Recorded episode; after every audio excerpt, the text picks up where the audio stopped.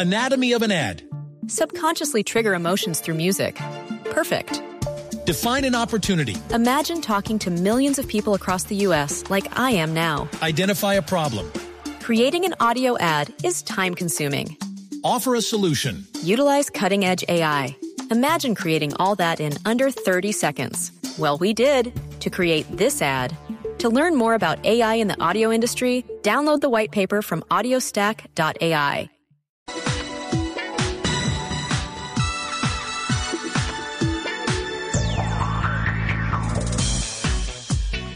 11 de la mañana, 10 minutos. ¿Qué tal amigos? Muy buenos días. Qué gusto saludarlos.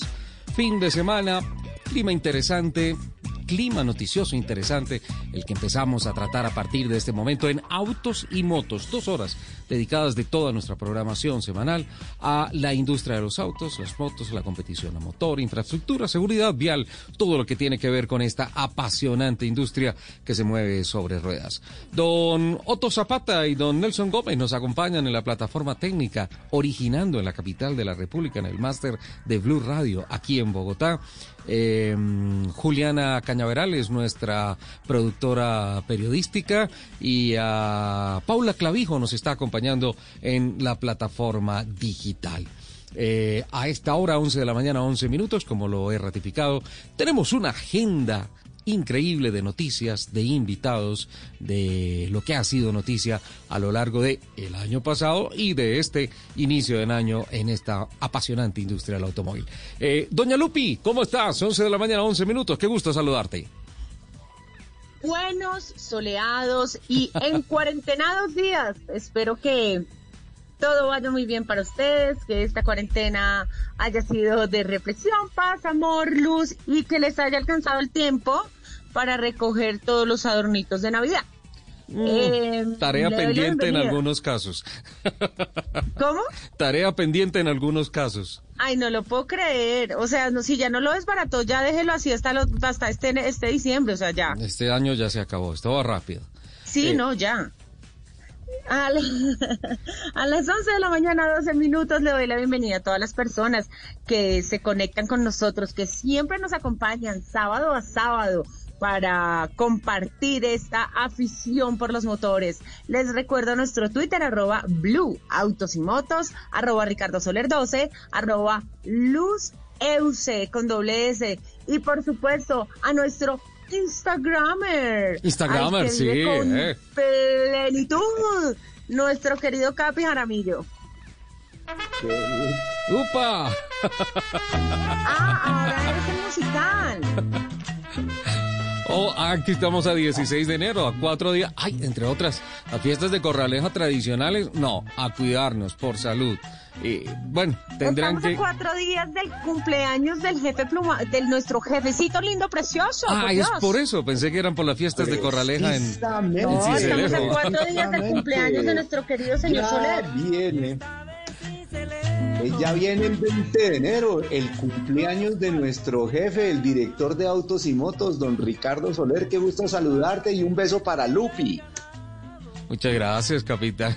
me, me tomaron por, para ti, mi querido Capi. Me, me, me, tomaron por sorpresa porque pensé que era el tema justamente de las corralejas y esta semana que hubo noticia porque las uh, autoridades civiles y políticas de eh, Cincelejo dijeron que pues no, lamentablemente las corralejas este año tenían que pasar de agache. Hay unas manifestaciones eh, culturales, musicales, históricas. Es, es, una fiesta muy bonita, eh, la fiesta de Cincelejo. Y, pues eh, la verdad, pues tenemos que ser todos absolutamente conscientes de que por el momento prima la salud, prima la vida. Y pues bueno, ya tendremos tiempo de eh, correrle a los becerrillos y, de, y, echarnos un fandango y una bailadita, ¿no es cierto, capitán?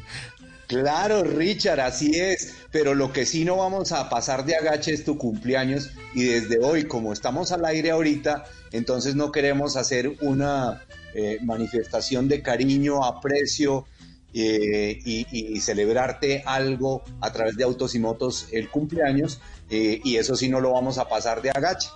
Porque no, eso no se puede hoy. Eh, 47 de diciembre toca empezar a celebrar. Muchísimas gracias. Muchísimas gracias. Quiero certificarle a los oyentes que esto no estaba en el libreto. Un libreto elaborado desde hace tres días con la estructura que manda eh, nuestra productora Juliana. Qué mala eres, Juliana.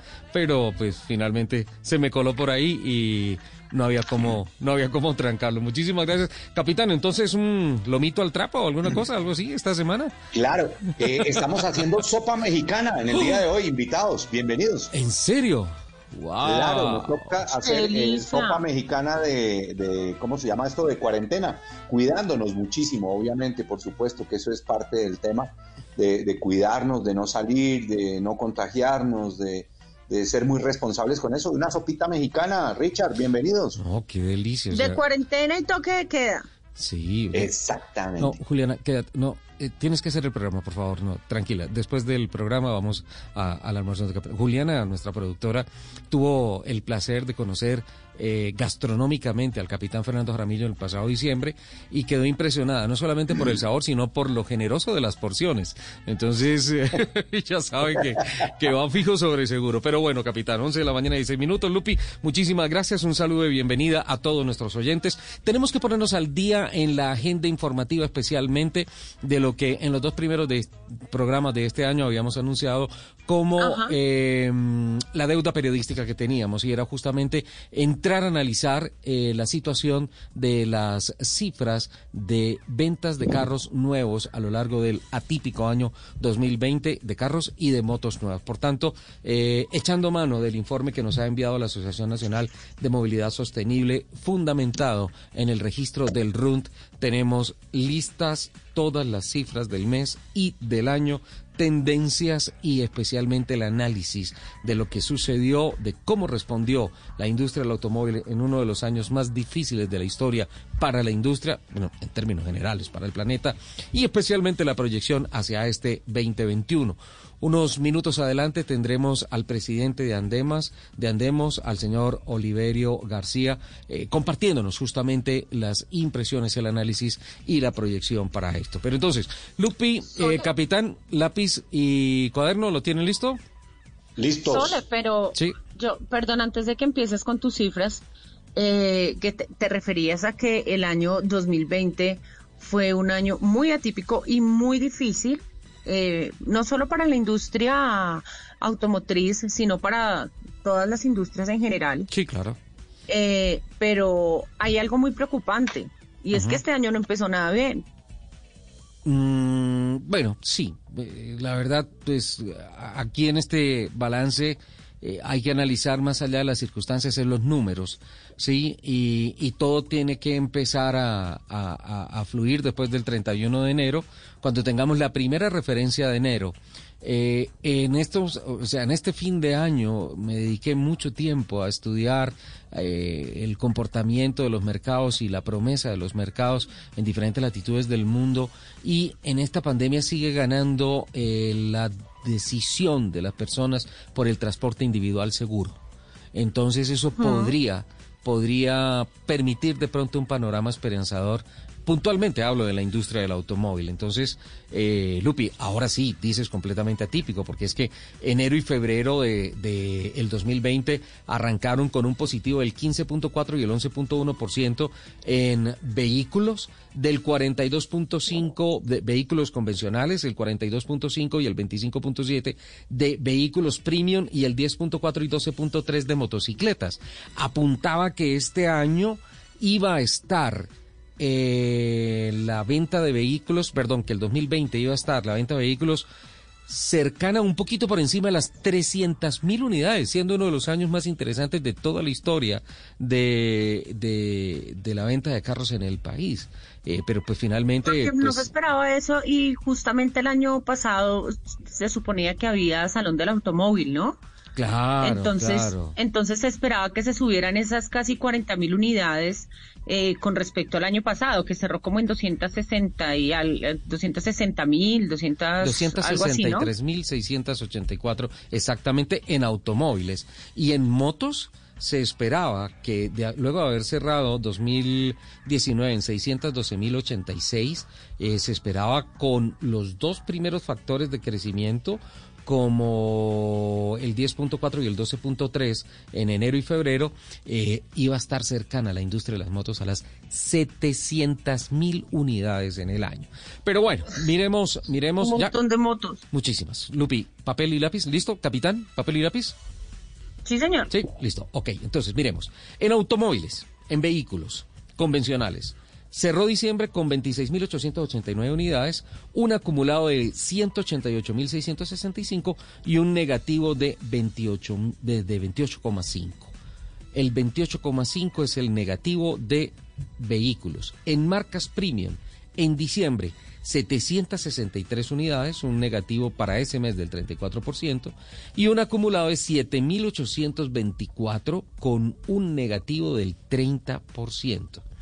En motos, cerró diciembre con un positivo del 4.6% con 61.766 motos y un acumulado en el año de 527.236, un negativo solo del 13%.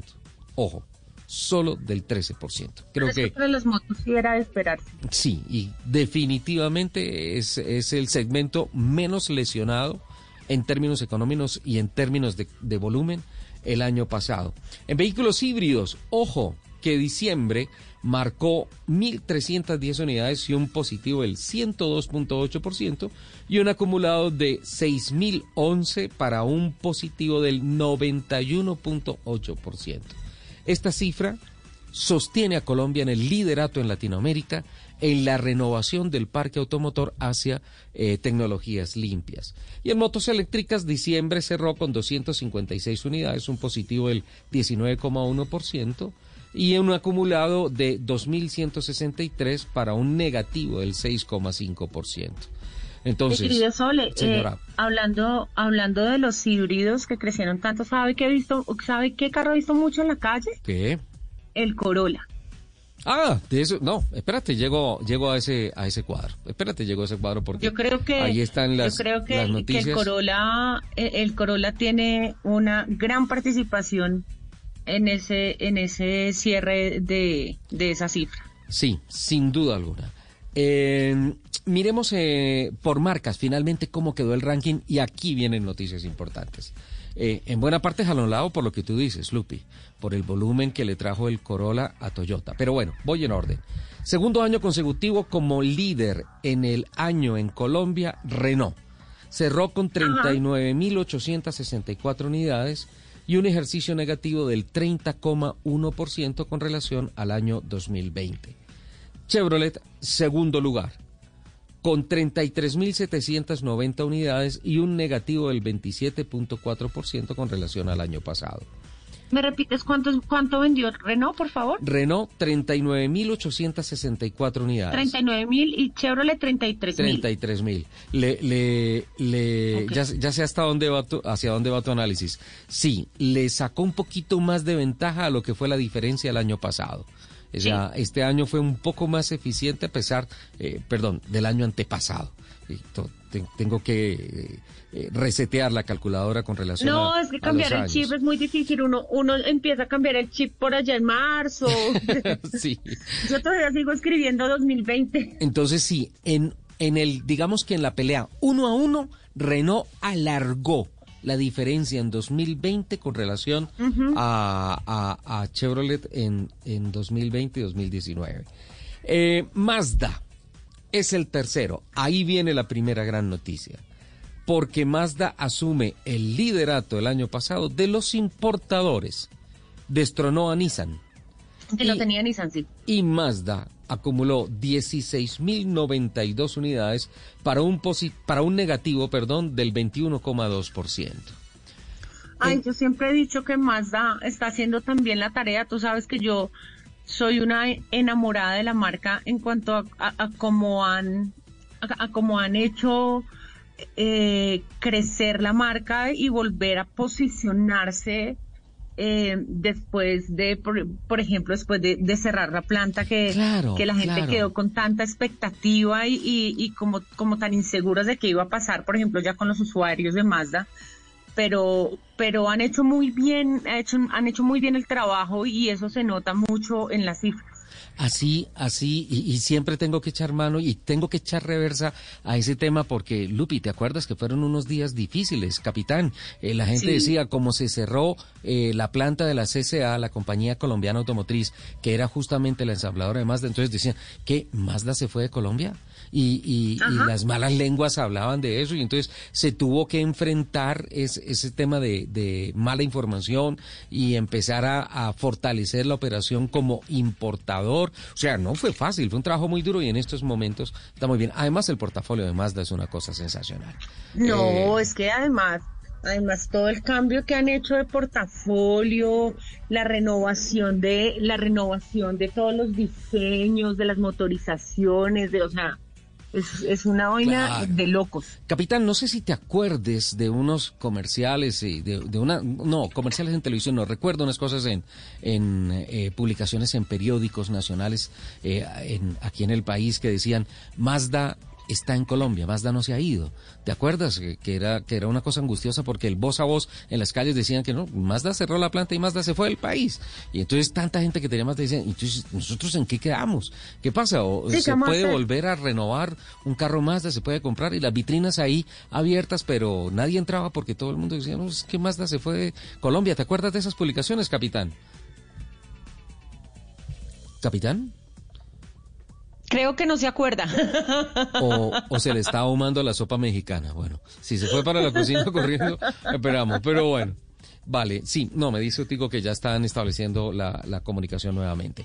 Nissan eh, pierde el liderato, pierde el tercer lugar entre los importadores, el liderato entre los importadores, cae el cuarto lugar con 14.170 unidades y un negativo del 34.3%. Ojo que Nissan se está moviendo interesantemente y ahorita el 27 y 28 de enero viene la primera gran noticia de la marca eh, japonesa representada en el país por D Nissan Colombia con un lanzamiento sensacional. en el quinto lugar, Kia. ¡Qué dicha! Sí, Kia está ahí. Que empecemos ya con lanzamientos y que se empiece a mover la industria y que... Va, a ser... Sí, va a ser y va a ser presencial, Lupi. Obviamente, tú, tú sabes cómo funciona la gente de Nissan en todo el tema de, de los protocolos de seguridad, de todo esto. es, una cosa increíble. Y, y, va a ser una cosa sensacional y Autos y Motos los va a acompañar. Kia está en el quinto lugar, cerró con un acumulado de 12.493 unidades eh, y un negativo del 37.6%. Toyota escaló al sexto lugar. Y ojo a esto, Lupi, por poco se mete en el top 5. Anotaste con Kia 12.493. Listo, Toyota 12.471 carros. 22 carros de diferencia hubo en la operación entre Kia y Toyota. ¿Por qué? Lupi lo responde, por el Corolla. Por el híbrido. Corolla híbrido, perfecto. El negativo de Toyota fue del 23%. En el séptimo lugar, Volkswagen, con 9.600 acumuladas, unidades acumuladas en el año. Es que con, con ese híbrido la sacaron del estadio, es que, es que la hicieron demasiado bien. La sacaron y en su momento se quedaron cortos en inventario, ¿no? Entonces, de pronto, esas, cifras hubiesen sido un poquito diferentes. Pero ahí está muy bien. Eh, Volkswagen. lo vaticinábamos, ¿te acuerdas? Tú, lo dijiste, tú lo dijiste. y lo que pasa es que perdimos la, la, comunicación, pero voy a decir que pues ya no es el capitán Fernando Jaramillo, sino el pitonizo Fernando Jaramillo, porque él lo dijo hace dos años. Hace dos años. No, hace un año. Hace un año. El pitonizo. No, capitán, fue a finales del año 2019. Ojo, es que ya estamos en 2021. Sí. Pero apenas comenzando, por eso, finales del 2019, bueno, un año y dos meses. Sí, pero es 2021. El café le quiere quitar el puesto al profesor Salomón. Suzuki. No, no, no, no. Suzuki, octavo, con 7.696 unidades, eh, un negativo del 11.7%. Ford, noveno, con 6.668 unidades, un negativo del 39%. Eh, Hyundai en el décimo lugar. No puedo creer, Sole, que Suzuki esté por encima de Ford. Sí, no, no, y, y, mira una cosa, realmente hay, hay dos cosas que se, que se enfrentan ahí. Primero, el buen trabajo que hace Suzuki eh, por, por el tema de, de, apuntarle especialmente al segmento crossover, en donde, en donde ahí empiezan a ser fuertes en volumen. A mí me parece que es un trabajo que hay que resaltar de Suzuki en el país. Y por otro lado, pues es entendible y lo hemos analizado acá en el programa, la transformación no Colombia, sino global de Ford. De hecho, hoy la noticia en Sudamérica es que Ford cierra sus tres plantas y quedan cinco mil eh, trabajadores vacantes y, quedan más o menos expuestos a lo que le pasó a Mazda años atrás cuando cerró la CCA. Dicen que Ford se va de Brasil, es una, marca que tiene más de 70, 80 años de tradición en el mercado brasileño. No, no se van, simplemente que cambian el formato de operación y cierran las tres plantas de producción que tienen es en Brasil. Es importantísimo aclararlo. Claro que sí, Richard, eso que estás diciendo es muy importante aclararlo porque Ford no se va de Brasil que eh, cierran unas plantas, sí, y lo mismo que estábamos hablando hace un rato de Mazda, que dejó de operar como CCA, pero siguió importando sus vehículos directamente de Japón. ¿Se acuerdan lo que hablamos en diciembre con José Armando García, el presidente saliente de Ford en Colombia? Que le decíamos, los carros que hemos manejado, más allá de causarnos una impresión eh, por su tecnología, alguna cosa, nos llevan a decir, a pararse uno frente a Ford y decir, venga, tengo que redescubrir la marca tengo que aprender de la nueva filosofía.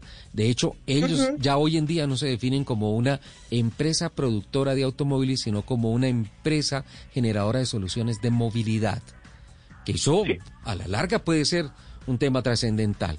Los genios del óvalo en Detroit están pensándola y, y pues finalmente ellos la tienen clara. Eh, la verdad, yo creo que no es para preocuparse por ese resultado de Ford. El portafolio está ahí, la red de concesionarios está ahí eh, y la verdad, la evolución de los últimos. De hecho, la, la, la Escape híbrida es noticia que tenemos para analizar cuando lleguemos a este segmento.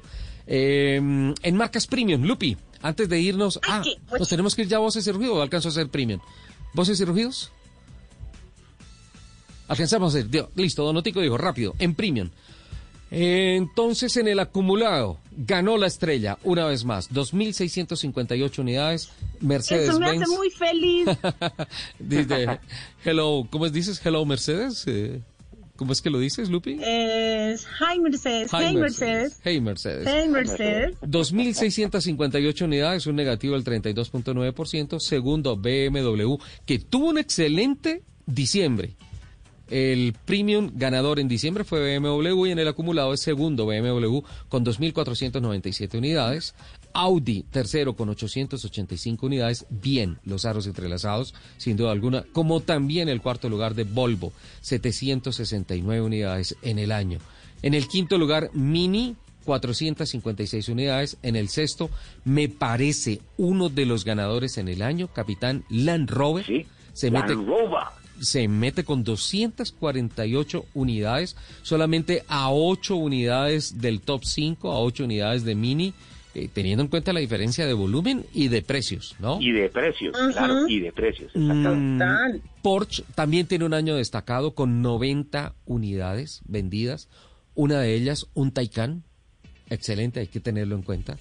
Jaguar también es importante, octavo lugar con 88 unidades vendidas. Ojo que Jaguar marca también en eléctricos. Noveno, DS con 57 unidades. Y Lexus, la marca premium de Toyota, 54 unidades. De todos estos, solamente marcó positivo en el ejercicio 2019-2020 Lexus con un positivo del 17.4 que entró al marcador. No lo teníamos en años anteriores. Ahora sí, vamos al corte, vamos a voces y rugidos y venimos. No, uy, los carrazos que hay, Lupi. Habla, aquí hablan de ese entonces, portafolio. Perdón, entonces yo no sé de carros, o sea. no, no, son gustos, Lupi, son gustos, seguro, son los gustos. Sí, sí.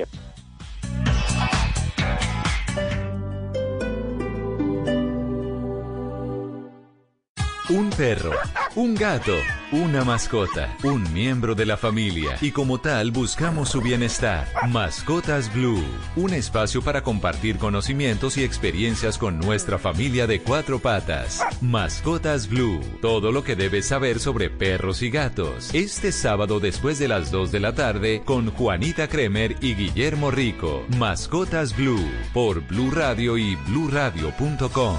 La nueva alternativa. ¿Sabías que la Yuan 400 de BYD es el vehículo eléctrico perfecto para nuestras calles por su agilidad y altura? Con sunroof panorámico y pad giratorio de 10 pulgadas. Agenda tu test drive ingresando a www.byddauto.com.co. BYD, cero emisiones. BYD, cero pico y placa. BYD, 100% ecológico. BYD, 100% eléctrico. El regreso a clases presenciales aumentaría los riesgos de contagio de COVID-19. Este será nuestro debate en Generaciones Blue. Generaciones Blue, este domingo a las 12 del día. Generaciones Blue por Blue Radio y bluradio.com. La nueva alternativa.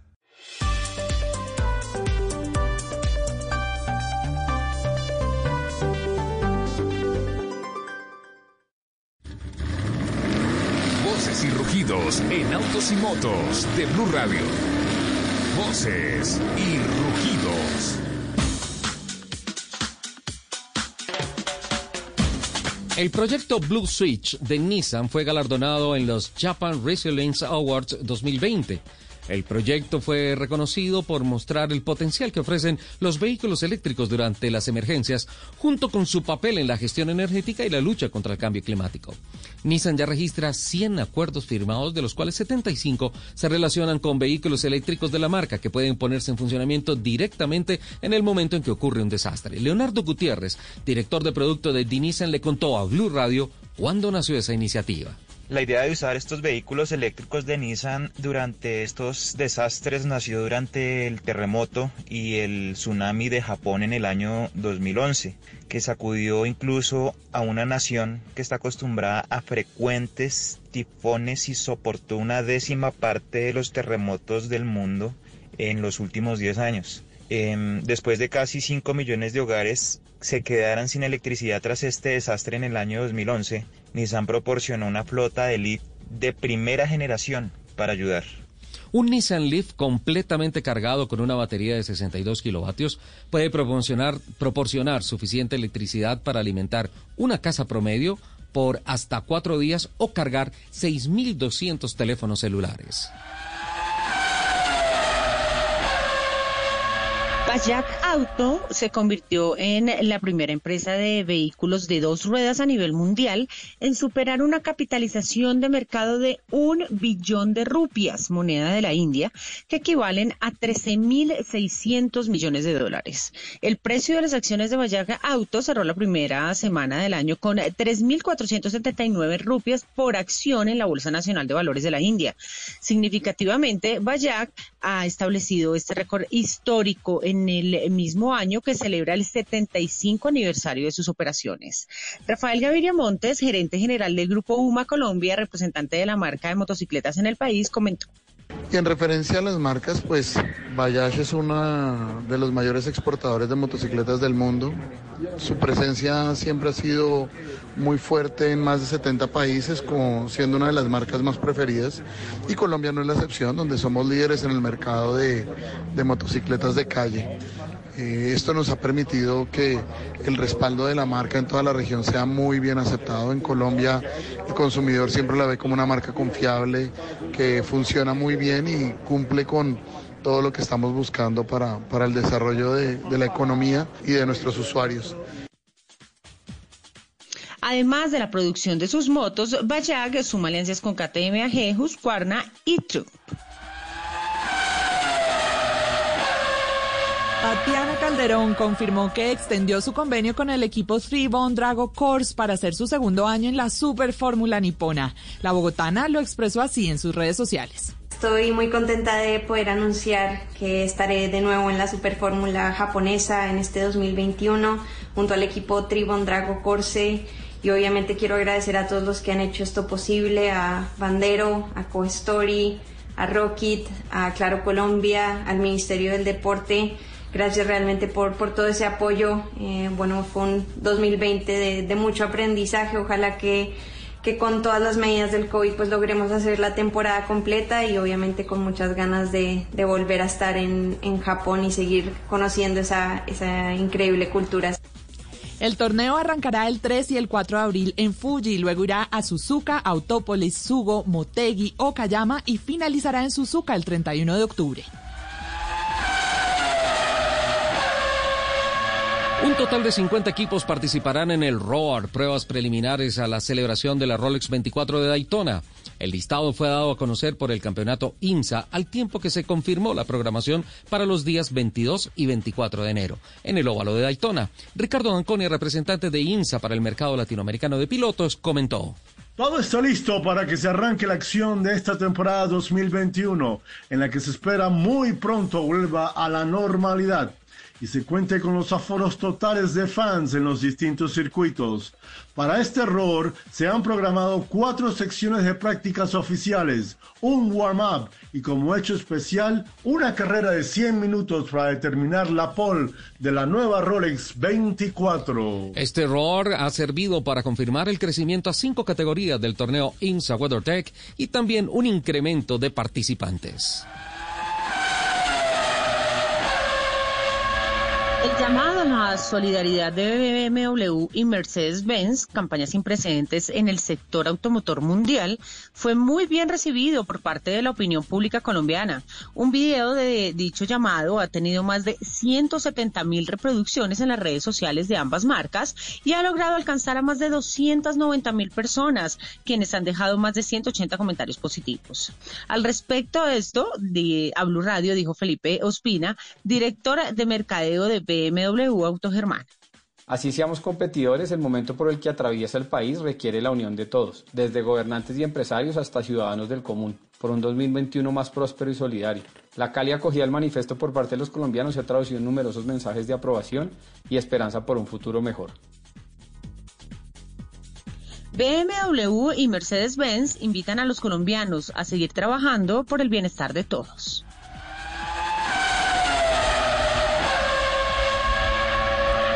Ford anunció que dentro de su plan de reestructuración en el mercado latinoamericano cierra las tres plantas que la firma tiene en Brasil, en las poblaciones de Camaçari, Taubaté y Troller, en las que se empleaban algo más de 5.000 trabajadores. Esta noticia también significa el cese de la producción de los modelos K, T4 y la camioneta EcoSport. Ford explicó que estas drásticas medidas se tomaron debido a la pandemia actual por COVID-19, que amplificó la inactividad persistente de la industria y también por las bajas ventas durante varios años consecutivos que ocasionaron pérdidas significativas. Los invitamos a que sigan con la programación de autos y motos aquí en Blue Radio.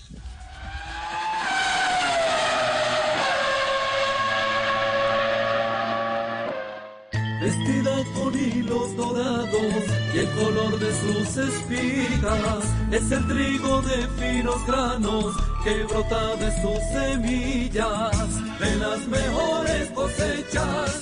Podrás servir en tu mesa el pan más fresco y sabroso con harina de trigo Apolo. Alimento fortificado con calidad y rendimiento inigualable. Harina de trigo Apolo. Trabajamos pensando en usted. En Blue Radio, el mundo automotriz continúa su recorrido en Autos y Motos. Después de voces y rugidos a las 11 y 42 de la mañana, seguimos con lo que nos hace falta de las cifras del cierre del año pasado. Ya registramos a Mercedes-Benz como el principal dealer en la marca premium en el año 2020 y a Renault en uh, vehículos, en automóviles convencionales. Vamos a las motos. En cuanto al acumulado por marcas, cerró el año 2020 como el principal vendedor de motos Yamaha en Colombia, con 105.464 unidades. El total del segmento fue 527.237. En el segundo lugar, Vaya con 102.022. ¿Qué tal ese duelo? Eh? ¿Qué tal ese duelo? Hay relevo, Yamaha asume la punta de, de o el liderato o cierra el año como gran vencedor el año pasado, eh, perdón, en el año 2019 fue eh, Vaya con 141.740 unidades y segundo fue Yamaha con 113.780. Este año que acaba de terminar, en el año 2020, es Yamaha el nuevo líder en la venta de motos en el país con 105.464 unidades, un negativo del 7.3%, o sea, yo diría casi nada, ¿eh? Eh, menos del 10% en este año, es muy, muy, muy poco. Eh, Bayak, un negativo del 28%, 102.022 unidades, Honda en el tercer lugar con 82.305 unidades. AKT en el cuarto lugar con 67.646 unidades. En el quinto Suzuki. Y ojo lo que pasa con Suzuki. Tiene 55.767 unidades y es una de las tres marcas del top 10 que se va en positivo de 2019 a 2020. Tuvo un positivo del 9,5%. Ah, capitán. ¿Qué producto es el líder ahí, Richard? De Suzuki, ya, ya, ya, déjame, eh, cito el, el, el uh, portafolio para, para mirar las unidades destacadas de, de, de Suzuki. Porque es interesante eso de Claro, Suzuki, ¿no? claro, claro que sí. Victory eh, está en el sexto lugar con 45.088 unidades y un positivo del 90,5%. Es claro que Victory viene creciendo en su operación en el, en el país. Hero está en el séptimo lugar con 21.381 motos.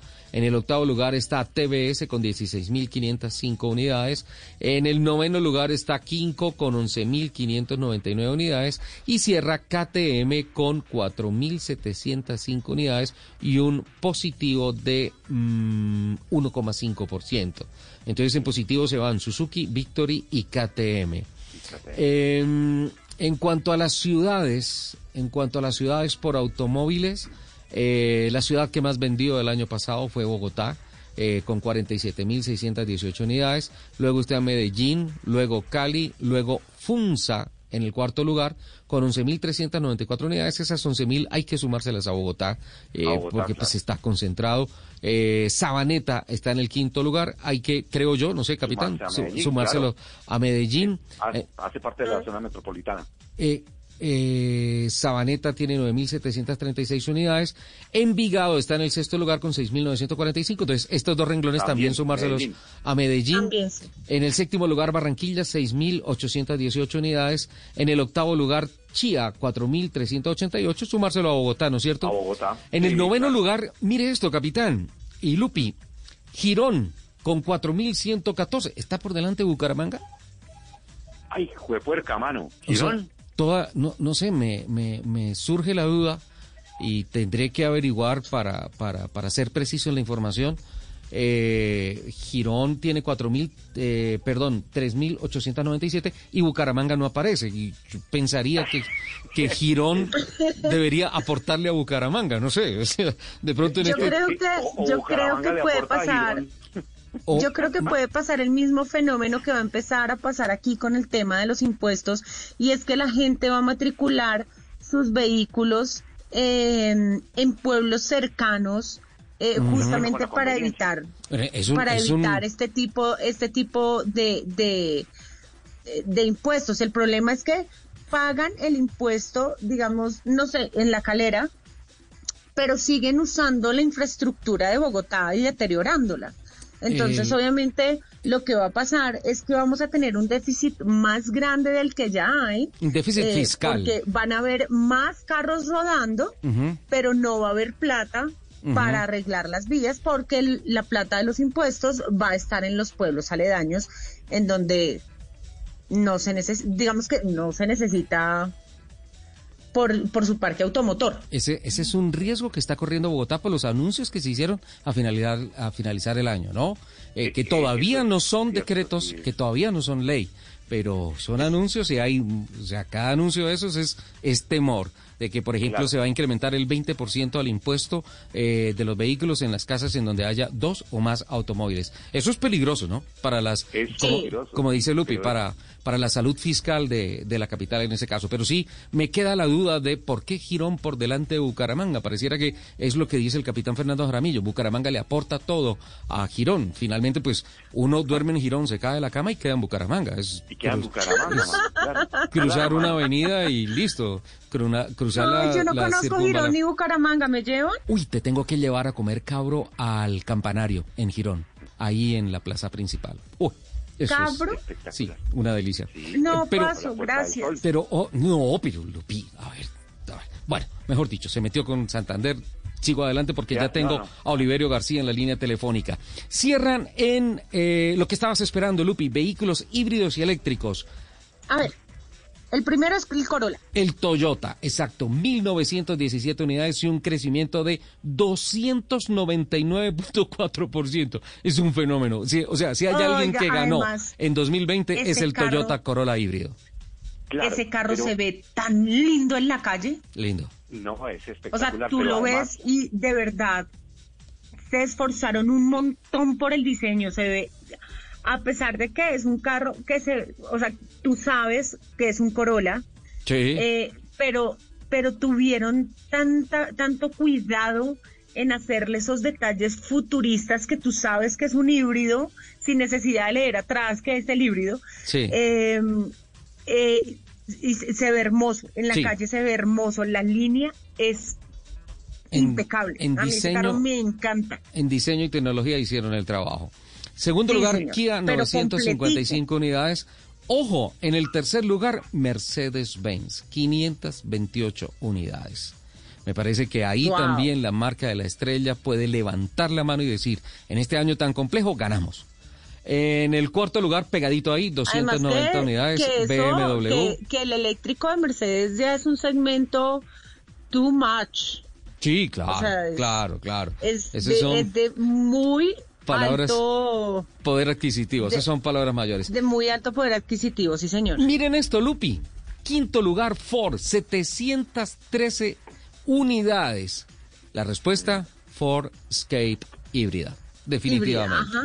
Fantástico. Qué fenómeno ese carro, lo estuve manejando, me pareció sensacional y es otro de los grandes ah, yo tengo ganadores. Que manejarlo. Sí, sí, es una experiencia fantástica. ¿Se acuerdan que yo empecé molestando el programa diciendo, ven, yo no entiendo cómo me entregan el carro full con una autonomía de 612 kilómetros, la utilizo toda la semana, voy para arriba, para abajo, me muevo y todo eso, y la devuelvo con tres cuartos de tanque, pero con 712 kilómetros de autonomía. Y un bueno, ok, este es, este es un algoritmo que tiene el computador cuando se tanquea el carro, pero la realidad es que de acuerdo a tu estilo de manejo, pues finalmente te marca otros kilómetros reales. Ahí es donde está. Claro, y tú cómo manejas como abuelita, pues obviamente no, hagan el favor y me respeta, yo soy un conductor ecológico, no soy una abuelita al volante. Eh, respeto con las abuelitas, por favor, porque ellas sí manejan bien. Que hay abuelitas que manejan muy bien. BYD, 467 unidades, sexto lugar. Eh, ojalá se fortalezca más el tema de los taxis BYD eléctricos, pero ya también en tema de particulares hay, hay carros sensacionales con más de 400 kilómetros de autonomía. Renault, 197 unidades, vino para atrás en este ranking. Hyundai, octavo lugar con 107 unidades. Noveno lugar, Audi con 54. Y en el décimo lugar, Nissan con 70 unidades. Don Oliverio García el presidente de la Asociación Nacional de Movilidad Sostenible, Andemos, antes que nada, gracias por alimentarnos a lo largo de todo el año pasado eh, de todas las estadísticas, contarnos cómo se movía el RUND y permitirnos mes a mes tratar de aclarar un panorama muy confuso para la industria del automóvil en el mundo y en Colombia. Bienvenido a Autos y Motos y feliz año, Oliverio. Muchísimas gracias, Ricardo. Un saludo al capitán, a Lupi, a todos allá.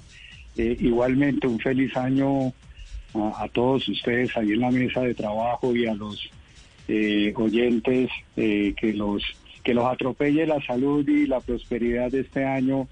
Eh, y el agradecido somos nosotros, eh, Ricardo, por tenernos en cuenta para poder compartir con ustedes y con la audiencia eh, lo que es el mercado automotor en Colombia. De manera que mil, mil, mil gracias por tenernos en cuenta y bueno, ojalá nos sigan teniendo en cuenta este año. Son tantas cosas por hablar, Oliverio, que, que, yo concentraría todo en tres puntos importantes. Primero, la conclusión de 2020, que básicamente la tenemos. Segundo, proyección 2021. Y tercero, primer comunicado de Andemos este año hacia la alcaldía distrital de Bogotá. Eh, con relación a la conclusión de este año y proyección de 2021 desde Andemos, ¿cómo se está viendo el panorama? Pues, eh, Ricardo, eh, el, tema es que lo que sucedió en el 2020 con eh, la pandemia eh, es que hubo un confinamiento obligatorio. Eh, nos obligaron a cerrar las puertas de la economía a mediados de marzo. reabrimos a mediados de mayo.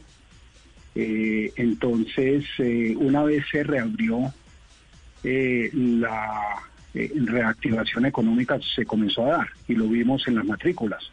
Así es como en abril que logramos matricular 217 unidades porque hubo un momentico, pues unas horas del día que permitieron eh, operar en, en algunas eh, oficinas de tránsito. se lograron esas matricular esas 217, si no, no se hubiera matriculado absolutamente ningún carro. Pero a partir de ahí, gradualmente, no, eh, el mercado comienza a recuperarse, lo mismo que la economía. Eh, la gran enseñanza de esto es que pues, eh, la caída del mercado del 28% en, el, en el 2020 comparado con el 2019 no fue ocasionada por una, una caída del mercado o por una crisis económica o financiera, sino que fue a raíz de los confinamientos obligatorios. Lo que vimos es entonces una, una recuperación gradual, pasamos de 217 unidades matriculadas en abril, como mencioné, a llegar a matricular 27, 26.700 unidades en el mes de, de diciembre eh, lo que marca una tendencia muy clara de que el mercado comenzó a recuperarse. Eh, el hecho de haber matriculado 26.700 unidades en diciembre es muy buena señal, eh, pero eh, entramos a enero y, y, uno esperaría, digamos, que esa tendencia de recuperación la deberíamos de seguir viendo a lo largo del 2021, pero todo va a depender de eh, la manera como podamos manejar eh, la, situación de la pandemia. Y aquí hay, digamos, hay dos mensajes muy claros. Uno es que si no nos, si no queremos que nos encierren, pues tenemos que portarnos bien, tenemos que usar los tapabocas, tenemos que cumplir con unos protocolos importantes, no solamente a nivel de desempeño económico o comercial, eh, cumpliendo, digamos, los protocolos eh, que impone la, eh, la, las normas, sino a nivel eh, personal, a nivel familiar. Yo creo que no podemos bajar la guardia, yo creo que lo que pasó es que el mundo en general, porque el tema de los confinamientos no es solamente en Colombia, lo que pasa es que en Colombia sí vimos de que el tema de los confinamientos fueron más estrictos que en el resto de, la región y por eso vemos de que la caída de mercado del 28% en Colombia es es superior a la que vemos en otros mercados en la región. Entonces, eh, yo creo que es importante eh, que nosotros como personas aprendamos a convivir con este virus, porque digamos que la, la vacuna en el brazo, yo creo que eh, nos vamos a demorar en tenerlos, pues, eh, todos los, eh, la población mundial, pues, antes de, de, relajarnos.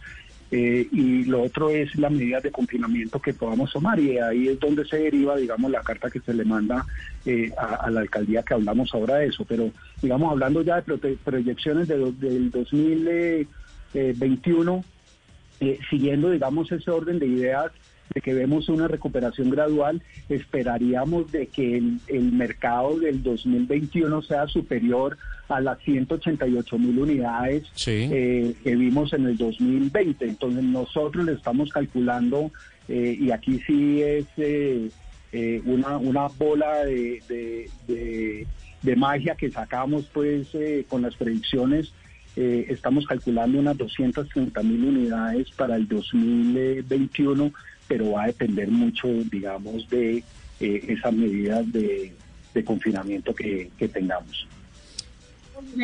200. Eh, yo, perdón, Lupi. Yo justamente, yo justamente quería hacerte una pregunta respecto a eso, porque ustedes tienen unas, digamos, ¿me escuchan? Sí, sí, sí. No, que todas las preguntas que me quiera hacer, Lupi. Ay, tan divino, gracias. Eh, yo justamente quería saber, es de lo que estás hablando, eh, ustedes tienen unas proyecciones, eh, obviamente según se comportó el mercado del 2020, em, y digamos que a finales de ese año, em, pues las cosas se veían un poco mejor. Pero empezando ya este 2021, que a la semana y media, ya estamos otra vez en confinamiento, estamos en, una en un segundo pico de, de, de la pandemia y además con, con que ahora es una nueva cepa y es no sé qué, y entonces ahora tenemos toques de queda y el tema está más complicado. ¿Cómo crees tú que, que, que va a, um, digamos, a cambiar un poco esas expectativas eh, o esas cifras que se habían trazado? Eh, Lupi, las 230 consideran de alguna manera esa situación que, eh, que tú estás eh, indicando, lo que, digamos, no esperaríamos nosotros y ojalá no se dé de que haya, digamos, un confinamiento obligatorio a nivel nacional como lo sucedió el año pasado, porque es que matricular 217 unidades en un mes, pues eso nos cambió todas las proyecciones que, que teníamos, ¿no? Eh, no, cuando nos confinaron eh, y seguramente en las entrevistas que hicimos el año pasado, eh, las encuestas que estábamos haciendo nosotros, digamos, permanentemente para hacerle un seguimiento a las expectativas que tenían, digamos, los, los comercializadores de vehículos, pues digamos que el, el panorama no era nada halagador. Estaban, estábamos hablando, digamos, de unas expectativas que teníamos que oscilaban entre los 140 mil y 160 mil unidades. Afortunadamente el mercado se recuperó mucho más rápido de lo que este, estábamos esperando, no solamente en Colombia, sino a nivel mundial, y eso ha llevado a otras complicaciones. Ustedes seguramente han leído ahora de que hay una escasez de los eh, chips eh, electrónicos eh, y está quedando la industria desabastecida. Entonces, digamos que eso, el, ese comportamiento, digamos, de una recuperación mucho más acelerada de lo que estábamos esperando, eh, pues fue algo, algo muy novedoso y está, y, y uno, digamos que Oliverio. extender, aló. Sí, Oliverio, perdón, es que eh, te ofrezco disculpas, tengo que pedirte el favor que me guardes parte de la respuesta, porque ya son las 12 en punto y a esta hora entra la cadena nacional con el sistema informativo de voces y sonidos de Colombia y del mundo. ¿Te parece? Entonces, Sí, después de las noticias, continuamos con este tema tan interesante. Dale, con gusto.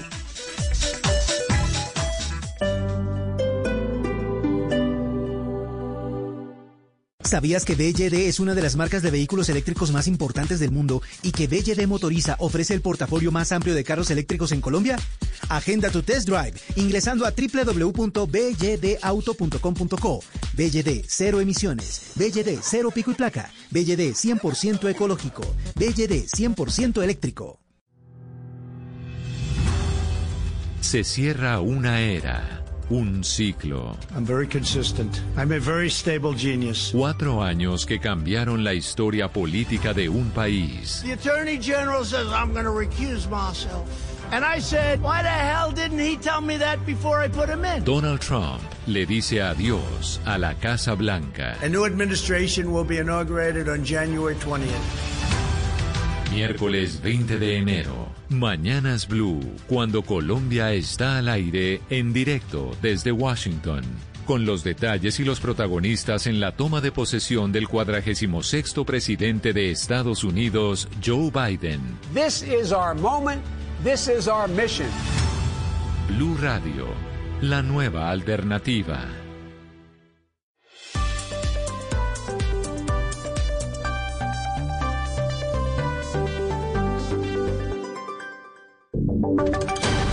Voces y sonidos de Colombia y el mundo en Blue Radio y bluradio.com, porque la verdad es de todos. Feliz tarde para todos, 12 del mediodía, 3 minutos. Es momento de actualizar las noticias. Les contamos la información más importante de lo que está pasando a esta hora en Colombia y el mundo. Con más de 5 mil policías y 380 soldados, las autoridades en Bogotá están adelantando controles para garantizar el cumplimiento de la cuarentena estricta obligatoria que estará vigente durante todo el fin de semana ante el aumento de contagios en la ciudad. Kenneth Torres. Ya se completan las primeras 20 horas de la cuarentena estricta en la ciudad de Bogotá, que decretó la Alcaldía Mayor de Bogotá desde el pasado martes y que se extiende hasta el lunes a las 4 de la mañana. Según la Alcaldía de Mayor de Bogotá, son varios los puntos de control que hay en los corredores viales y andenes a esta hora, según publicó el secretario de Gobierno Luis Ernesto Gómez. En todas las localidades de Bogotá verificamos que quienes salgan cumplan con el decreto 18 del 2021. Tenemos 35 puestos de control fijo y 55 grupos móviles de inspección apoyados por 5.100 policías, 380 soldados y 2.500 funcionarios de Bogotá. La alcaldesa también pues se ha referido a esta gran jornada y expresó en sus redes sociales, Bogotá amanece con alto nivel de cumplimiento de la cuarentena para cuidarnos. En estas semanas la ciudadanía ha hecho un enorme esfuerzo colectivo para reducir movilidad e interacción que ayuden a bajar la velocidad del contagio y bajar presión al sistema hospitalario. Gracias, Bogotá. Sin embargo, pues hay, en las calles hay algunos ciudadanos que están saliendo a cumplir con algún tipo de cita o abastecerse. Kenneth, gracias. 12, cuatro minutos. En las últimas horas fue asesinado un líder social en Yondó, en el departamento de Antioquia. Los hechos son materia de investigación. Vanessa Aguirre. En la vereda Caño Bonito, en Yondo, Antioquia, fue asesinado el campesino José Robinson Quino Bonilla, que luego de investigaciones por parte de la policía de Magdalena Medio, se confirmó que era un líder social y presidente de la Junta de Acción Comunal de la zona. Los hechos ocurrieron en la noche del viernes cuando la víctima fue atacada con arma de fuego. Según las autoridades, el líder social tiene antecedentes judiciales por los delitos de tráfico y porte de estupefacientes desde el año 2019. Además, acceso carnal abusivo con menor de 14 años desde el año 2020, señaló el coronel Gustavo Adolfo Martínez Bustos, comandante de la policía de Magdalena Medio. Se articulan todas las capacidades que permitan esclarecer las circunstancias de este hecho. Por ahora, las autoridades adelantan las investigaciones en el lugar donde se presentaron los hechos para recopilar la información de la comunidad. Ahora les contamos información desde el Valle del Cauca. Dos personas resultaron lesionadas en un accidente de tránsito entre un automóvil y un tren cañero en la vía entre Palmira y Candelaria. Ambos lesionados se recuperan en un centro asistencial de Palmira. Alejandro González. En las últimas horas se registró un fuerte accidente de tránsito donde un tren cañero se estrelló contra un automóvil en la vía que conduce de Palmira a Candelaria a la altura del Lauro. Los dos ocupantes del automóvil resultaron heridos. Las autoridades identificaron a los lesionados como Juan Sebastián Torres de 24 años y Carlos Alberto Torres de 43 años de edad, quien iba conduciendo el vehículo y quedó atrapado en el mismo donde tuvieron que intervenir 14 miembros del cuerpo de bomberos de Palmira para poder rescatarlo. Los detalles de este accidente los entregó David Aparicio, coordinador de comunicaciones de Bomberos Palmira. Una aparente colisión entre un automóvil y un tren cañero que dejó como resultado dos personas lesionadas. Al sitio se desplazó una máquina de bomberos Candelaria y una máquina de bomberos Palmira quienes realizaron el rescate del conductor de este vehículo. Los dos heridos se recuperan a esta hora en la clínica Santa Bárbara del municipio de Palmira y de momento se desconocen las causas de este accidente. En Noticias del Mundo les contamos que sigue la emergencia en algunos países de Europa por el alto número de contagios. Por eso, a partir de mañana, Italia va a incrementar las restricciones a sus ciudadanos. Todo esto con el fin de contener el avance de la pandemia. Xiomara. Silvia, Italia registró 16.310 nuevos casos y 477 muertos por COVID-19. Desde mañana tendrán nuevas clasificaciones de riesgo en las regiones. El gobierno aprobó un nuevo decreto que durará hasta el 5 de marzo en el que se han aumentado las restricciones. Tres regiones pasarán a la zona roja, Lombardía, Sicilia y la provincia autónoma de Bolzano. Solo seis regiones permanecen en la zona amarilla con menos limitaciones Campania, Cerdeña, Basilicata, Toscana, la provincia autónoma de Trento y el Molise, donde se permite el movimiento pero solo dentro de la región. Los bares y restaurantes abren hasta las 6 de la tarde pero solo para domicilios o comprar y llevar. Y en las zonas rojas, permanecerán cerrados todos los restaurantes y bares, aunque se permite la apertura de las tiendas de productos esenciales. Hablamos ahora de deportes. Xiomara, gracias. La selección Colombia femenina jugará dos amistosos ante Estados Unidos. El equipo viaja hoy a Orlando, en la Florida. Joana Quintero. Silvia, la selección Colombia tiene dos partidos amistosos ante las campeonas del mundo de fútbol, la selección de Estados Unidos. Los partidos serán el 18 y el 22 de enero, será en Orlando, Florida, y esto como parte de la preparación para la Copa América del próximo año. Catalina Usme, la capitana de la selección, habló del rival. Estados Unidos, jugar contra Estados Unidos siempre va a ser una motivación para cualquiera, pero yo creo que ya tenemos que pasar el, el rótulo de vamos a jugar con Estados Unidos, las campeonas del mundo, no, yo creo que eh, nosotras con la liga y como nos hemos venido, venido preparando y con la conciencia que ya tenemos, yo creo que tenemos que aspirar a mejores cosas, independiente con quién salgan a jugar, o sea, yo creo que la mentalidad de nosotras tiene que ser la misma y tiene que salir, tiene que ser salir a dar la vida por esta camiseta. Al no ser una fecha FIFA, la selección de Nelson Abadía no tiene a las jugadoras que militan en Europa. Noticias contra reloj en Blue Radio.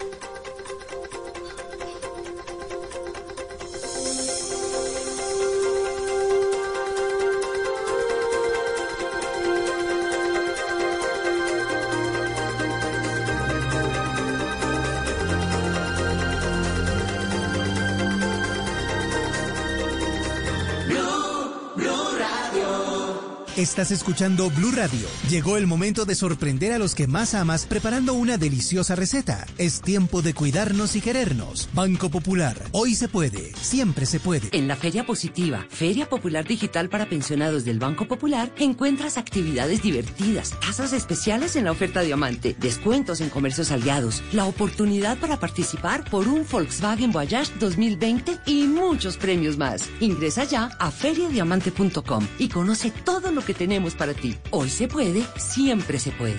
Banco Popular. Somos Grupo Aval, vigilado Superintendencia Financiera de Colombia. Productos sujetos a términos y condiciones de uso. Vigencia del 14 de diciembre de 2020 al 30 de abril de 2021. Autoriza con juegos. Escuchas Autos y Motos por Blue Radio y bluradio.com.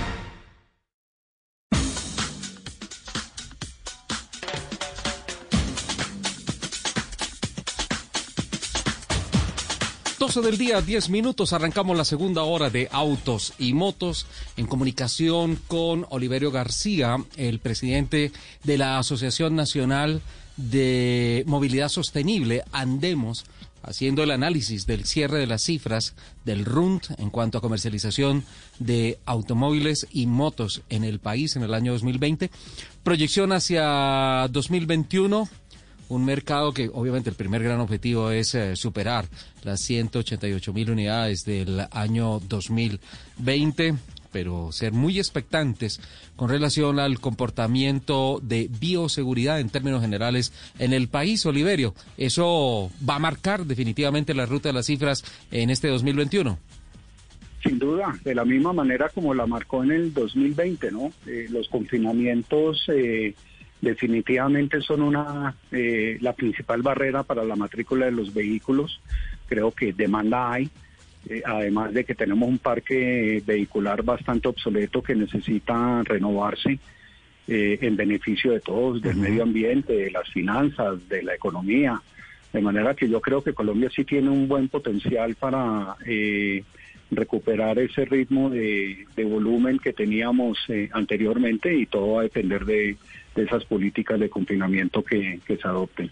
Oliverio, puntualmente, ¿qué le ha solicitado Andemos a la Alcaldía Distrital de Bogotá? Mira, el, el sector automotor es una, una actividad que es transversal a la economía, es decir, todas las personas, eh, ya sea actividades eh, que estén eh, autorizadas como, como las que no están autorizadas, pues requieren de la, de la movilización eh, y van a requerir de transporte y el uso de los vehículos. De manera que nosotros consideramos de que el mantenimiento de los vehículos es una actividad eh, que debería estar atendiendo eh, las necesidades de mantenimiento de los vehículos de uso esenciales. Entonces, lo que nosotros le estamos diciendo a, no solamente a la alcaldía, sino que también al gobierno nacional, es que permitan al menos dejar operar los talleres de servicio. Eso fue una segunda carta que mandamos ayer a la alcaldía, eh, dado los nuevos confinamientos que se están decretando, es que a las actividades de, mantenimiento pues nos dejen operar para que las personas que estén usando sus vehículos eh, eh, en las actividades esenciales, por ejemplo, pues puedan hacerle el mantenimiento a los a los vehículos, eh, de manera que esa es la solicitud que estamos haciendo, además de que los argumentos que, que estamos usando, Ricardo, que fueron los que usamos el año pasado, es que mm, estamos viendo de que la reactivación de la economía, mm, una estrategia importante es a través de actividades focalizadas. Y creemos de que el sector automotor al engranar muchas actividades, digamos que giran alrededor del vehículo, manufactura, comercio, eh, todo lo que es eh, mano de obra, asistencia en los centros de diagnóstico, eh, los los CDAs, los oficinas de tránsito, etcétera, etcétera, eh, pues son una, un muy buen canal para reactivar la economía. Y esto es una actividad que no aglomera eh, personas, es decir, si bien es cierto que es una actividad que genera una mano de obra importante, no las aglomeramos. Eh, porque operamos pues a través de citas y, las plataformas digitales han abierto una nueva campo de acción o lo ha profundizado que es todo el mercadeo que, que están haciendo pues para para vender, comercializar eh, los vehículos eh, y autopartes en plataformas digitales. Entonces, digamos que esto es una actividad en realidad de poco riesgo y debería ser eh, considerada como dentro del paquete de las de las de las esenciales en, en, momentos en que declaran las, los confinamientos. Qué bueno, pues la verdad tendremos que seguirle al pie de la letra la respuesta de el distrito. Ojalá que, que haya una pronta respuesta y que, y que estas peticiones tengan, tengan buen curso, porque sin duda alguna, eh, más allá del tema del carro, hay una industria y un impacto social y económico grandísimo para muchísimos hogares en el país. Oliverio, nuevamente muchísimas gracias eh, por todo el soporte y por todo el apoyo que nos brindan a lo largo del año, a, todo tu equipo de prensa. Eh, son absolutamente excepcionales eh, y muy queridos a la hora de todas las preguntas y solicitudes que hace el equipo Autos y Motos de Blue Radio en cualquier momento, a cualquier hora, y pues eh, es justo reconocerlo en estos instantes de balances y de proyección. Así es que feliz año y estaremos hablándonos a lo largo del año, ¿le parece? Mil gracias, un abrazo nuevamente a todos allá y a los eh, y a la audiencia. Un abrazo, feliz año. Oliverio García, el presidente de Andemos, Asociación Nacional de Movilidad Sostenible. Lupi, ¿crees en las 230 mil unidades proyectadas? Ay, Dios, yo lo, yo, yo no sé, por eso yo le preguntaba a Oliverio, porque yo en verdad lo veo demasiado difícil. Em, y es que, por ejemplo, así, así como pasó, pasó el, el año pasado, pues yo no sé si ustedes tuvieron la misma sensación, pero a mí me pareció que eh, la cosa funcionó así. Es como, primero, no pueden abrir nada, o sea, los concesionarios no podían. Luego les dijeron, listo, sí, ya pueden abrir, pero nadie puede salir. Entonces, como que para qué abrimos si nadie puede salir, ¿no?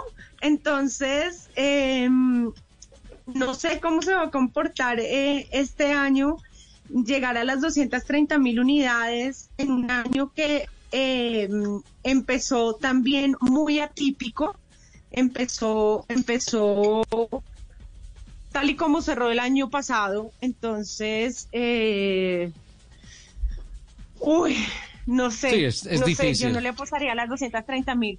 Nosotros alcanzamos a llegar a 200, a, a 260 mil, que, fue nuestro último récord, que hace mucho rato no se veía, porque acuérdese que cuando se, comporta, se compraron, se complementaron las 260 mil unidades, veníamos de una racha de tres años en decadencia. En decadencia, sí, en caída, pero pues entonces, pues... Pero Entonces, digamos que volver a recuperarnos y volver a llegar, a, digamos, a esa cifra y superarla, eh, requiere mucho no solo del trabajo del, de la industria como tal, sino también del apoyo gubernamental, porque sea como sea, pues las industrias no paran.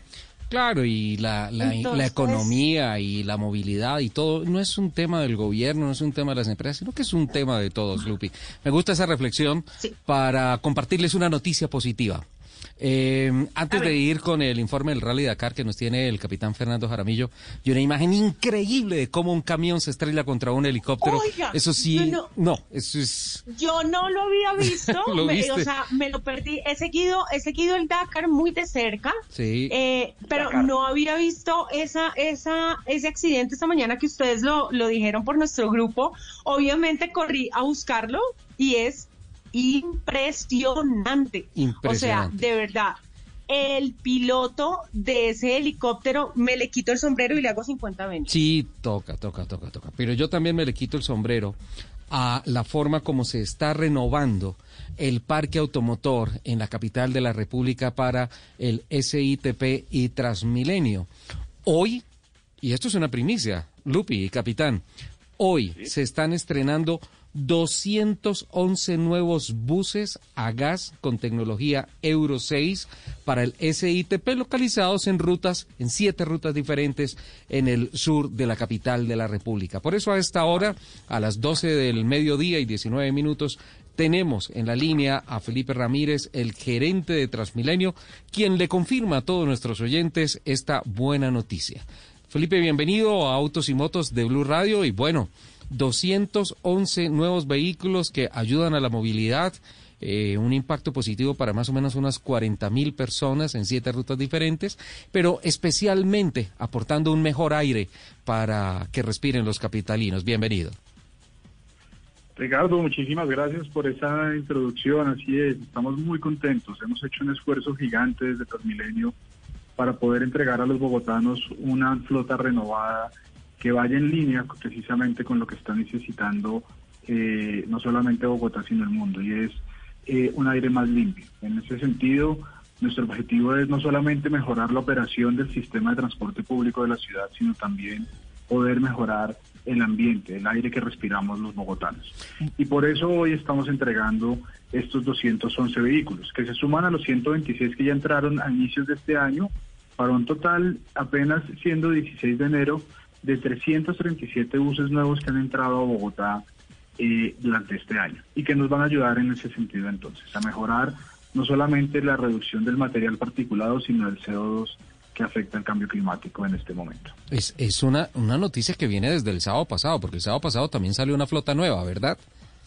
Exactamente, esos 126 buses eh, eléctricos que iniciaron el sábado pasado, eh, pues son los que suman en total 337 durante este año. Eh, finalmente se definieron siete rutas. ¿Hacia qué, hacia qué zonas están eh, moviéndose estos buses? Y si puede contarnos, Felipe, por favor, algunas de las implementaciones eh, tecnológicas que tengan a bordo estos, estos vehículos. Son tipo padrón, ¿verdad? Sí, si quieren empezamos por ese lado, por la parte Sí. de, tec- de tecnología, que es muy importante. Estos son vehículos tipo padrón, en efecto, de capacidad de 80 pasajeros.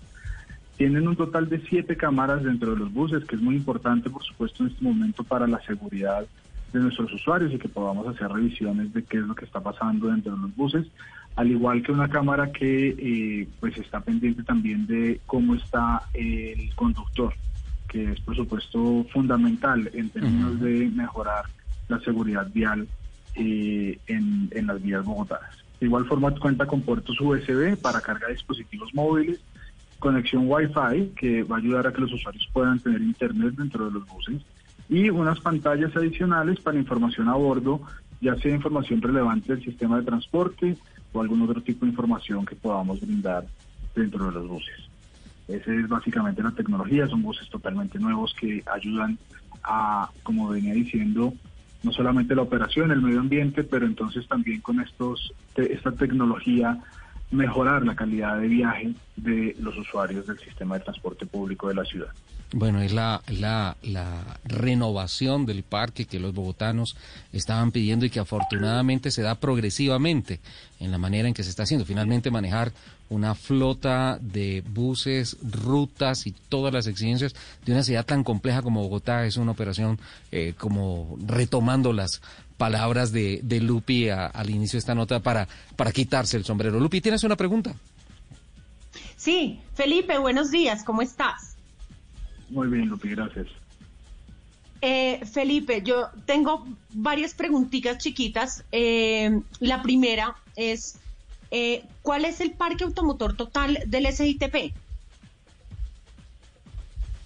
Ok, entonces, si quieren, y complemento con la que me quedó faltando en, la, en la anterior, que son de dónde salen los buses, que es muy importante. el parque total del de, SITP, recordemos que el SITP realmente está dividido en dos partes. El troncal, que son los buses rojos, que son los biarticulados y los articulados. En este componente tenemos cerca de 2.200 buses, de los cuales 1.441 fueron renovados hace poco y por supuesto también han generado unas mejoras muy importantes en la operación del sistema. Y por el otro lado tenemos lo que se conoce como el componente zonal, que la gente asocia más el SITP, digamos, a ese componente zonal. Los buses eh, azules. Que son los buses azules. exactamente, que entran un poco más hacia la, la ciudad. En este componente tenemos cerca de 4.000 buses en este momento. Pero con todas estas renovaciones y con la salida progresiva que vamos a tener del SITP provisional, que son los buses que todavía se pagan en efectivo, vamos a completar cerca de 8.000, 9.000 buses en, en, el sistema de transporte de la ciudad. Esto porque es importante, porque precisamente al momento de salir ese SITP provisional, los usuarios van a tener un sistema totalmente integrado. Es decir, que con la tarjeta van a poderse mover por todo el sistema de transporte de la ciudad y eso nos va a permitir, por supuesto, mejorar las condiciones de eh, viaje de los usuarios, mejores frecuencias y eh, pues normalizar un poco más eh, la situación del transporte público en la ciudad. Y, ok, Felipe, hablando... Perdón un momentico, Lupa. ¿Qué, decías, Felipe?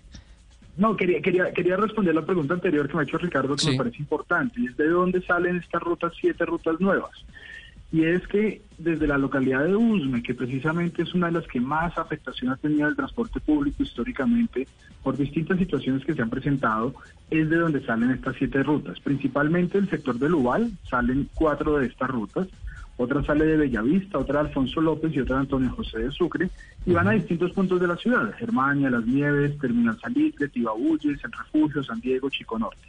Es decir, desde USME se va a tener unas, estas siete rutas que cubren en gran medida muchos puntos de la ciudad y que ayudan a mejorar la movilidad de este sector. Felipe, justamente hablando de eso, eh, y en especial de los buses azules, de los zonales, eh, cuando se empezó a hacer todo, todo el cambio, esa transición de los buses normales a los buses de SITP, los azules, que yo, eh, digamos que decía mucho que los habían repotenciado pintándolos de azul, eh, porque eran las mismas cacharras. Eh, me parece muy buena la tarea que están haciendo de, este cambio del parque automotor. ¿Cuánto han cambiado? ¿En qué porcentaje? No sé, ¿10%? No, yo creo que ya, ya, estamos en un porcentaje mucho más alto. Mira, un poco la historia de eso es que en sus inicios eh, había nueve concesionarios que se ganaron, digamos, esa renovación de esa flota. Y como tú dices, dentro de esos contratos en algún momento se contempló que entraran algunos de los buses viejos y se repotenciaran y entraran a circular. Hoy en día no estamos permitiendo que absolutamente ninguno de los buses viejos entre y se, y se tienen que chatarrizar completamente. En ese sentido, yo creo que ya estamos cerca del 40-50% en la renovación de lo que existía anteriormente.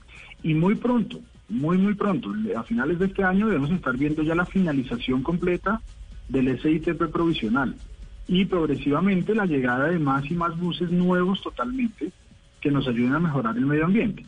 Quisiéramos que eh, la gran mayoría o, el, pues eh, sean de tecnología eléctrica porque sabemos que son los que más reducen también eh, el CO2, que también pues, eh, es, fundamental en el cambio climático.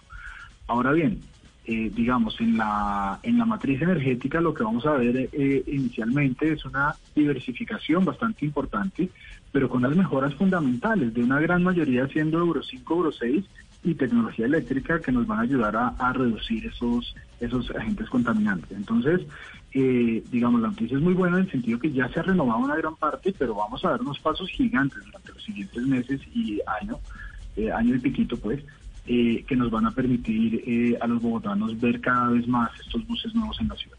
Pues la verdad, Felipe, Antes de que me regañe mi jefe, yo quiero, yo quiero preguntar una cosa. No me regañes, jefe, pero es que no me puedo quedar con esta, con esta pregunta. No, pero ya me regañaste tú. paros- no me regañes, por favor. Hablando de los, de los buses eléctricos, 100% eléctricos, eh, ¿cómo van a manejar el tema de los puntos de recarga? Porque pues obviamente ese es un tema que no ha dejado avanzar la movilidad eléctrica en, en Bogotá y en Colombia, porque no es un tema Tienes toda fácil. la razón, tienes toda la razón y eso fue uno de los puntos que tal vez retrasó un poco más la posibilidad de la llegada de los buses eléctricos. En Bogotá no la estamos jugando con toda.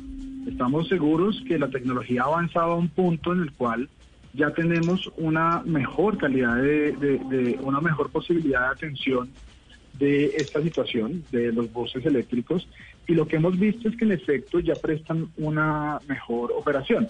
Tanto así que hoy eh, dentro de los contratos nosotros exigimos que tengan una autonomía mínima de 270 kilómetros estos buses. Sí. Es decir, que en el día los buses no necesitan una recarga extra adicional porque estos buses normalmente en un día recorren cerca de 220 kilómetros.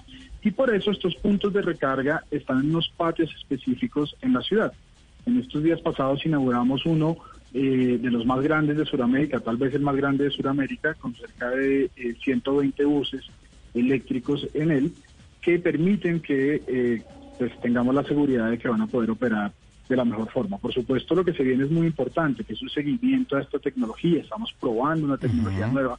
Seguramente van a pasar algunas cosas eh, que tendremos que ir corrigiendo, pero pues estamos muy confiados y además hemos tenido estas primeras dos semanas de operación con estos buses, nos ha ido muy bien y eh, en ese sentido estamos confiados en que va a seguir siendo eh, una tecnología que vamos a poder aprovechar cada vez más. Y muy importante además porque Bogotá se ha vuelto eh, una ciudad de la vanguardia de esta tecnología.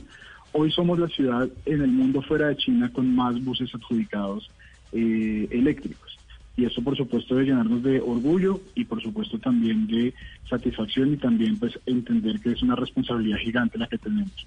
No solamente desde Transmilenio, por supuesto, trayendo la mejor tecnología, sino como usuarios cuidando estos buses que nos van a ayudar a mejorar el, medio ambiente y pues por supuesto la operación. Yo, yo siempre he considerado, Felipe, que si la gente comprendiera el tamaño de los desafíos que significa hacer una renovación del volumen del que usted habla, cambio de tecnología, ese, ese factor experimental por lo que todo el mundo tiene que pasar, que es prueba-error, conclusiones y eh, ejecución ya con base en la experiencia.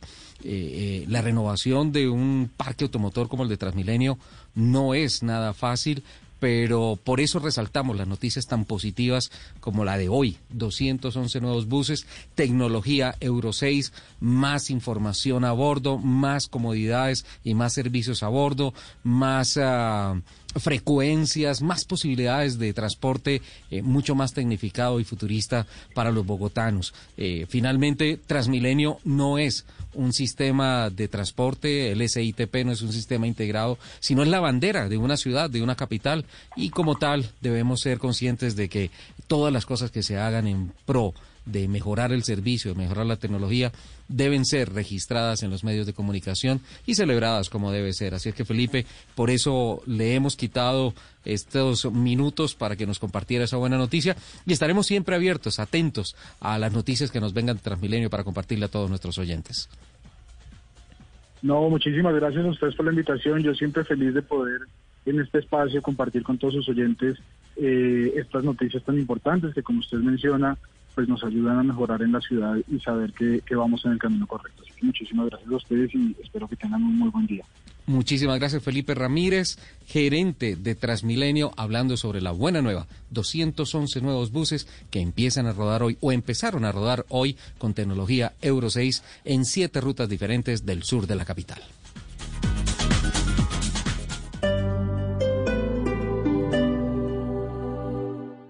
Blue Radio, la nueva alternativa. Estar actualizado es estar.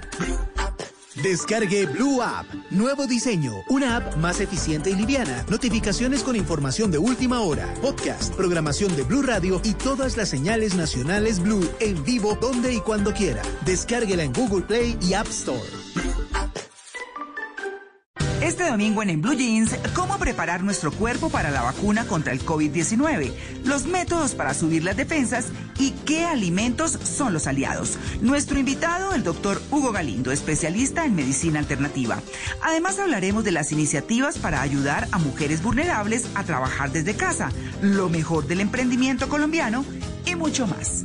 Bienvenidos a toda la música y el entretenimiento en el Blue Jeans de Blue Radio. En Blue Jeans, este domingo de 7 a 10 de la mañana por Blue Radio y bluradio.com. La nueva alternativa.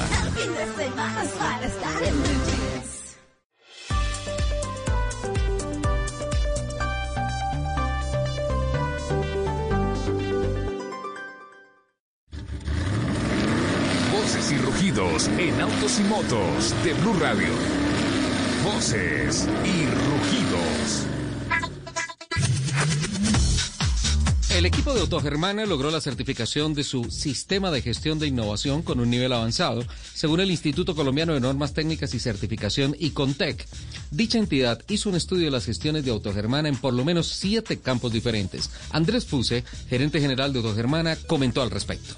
Según la evaluación realizada por el ICONTEC, se tuvieron en cuenta variables como contexto de la organización, liderazgo, planificación, soporte y operación, evaluación de desempeño y oportunidades de mejora. Con esta evaluación realizada, el cumplimiento de los requisitos se encontró en un 95.5%, posicionándola como un nivel avanzado de la evaluación. Complementariamente, como proveedor oficial de neumáticos, perdón, en un comunicado, Autogermana compartió este logro con los clientes de sus marcas BMW, Mini y BMW Motorrad. Bridgestone Corporation volvió a, aparecer, a participar en el CES en la versión 2021 que fue virtual y que se celebró entre el 11 y el 14 de enero. Como parte de la exhibición digital, la llantera reveló Bridgestone World, una ciudad futurista interactiva que mostró las innovaciones de Bridgestone para un futuro más sostenible para la movilidad. Andrea Barba, jefe de comunicaciones de Bridgestone Latinoamérica Norte, comentó. El entorno urbano central de la herramienta permite a los usuarios conocer la evolución de Bridgestone para convertirse en una compañía de alta tecnología que optimiza su principal oferta de neumáticos y caucho mediante neumáticos inteligentes y tecnologías avanzadas de movilidad. El objetivo de Bridgestone World es mostrar el proceso de la compañía para reinventarse y ayudar a las personas y a las empresas a administrar sus vehículos de una forma más segura, inteligente, eficiente y sostenible. Complementariamente, como proveedor oficial de neumáticos del Indy Autonomous Challenge, Bridgestone habló sobre el futuro de las carreras y la combinación de tecnologías autónomas y deportes a motor.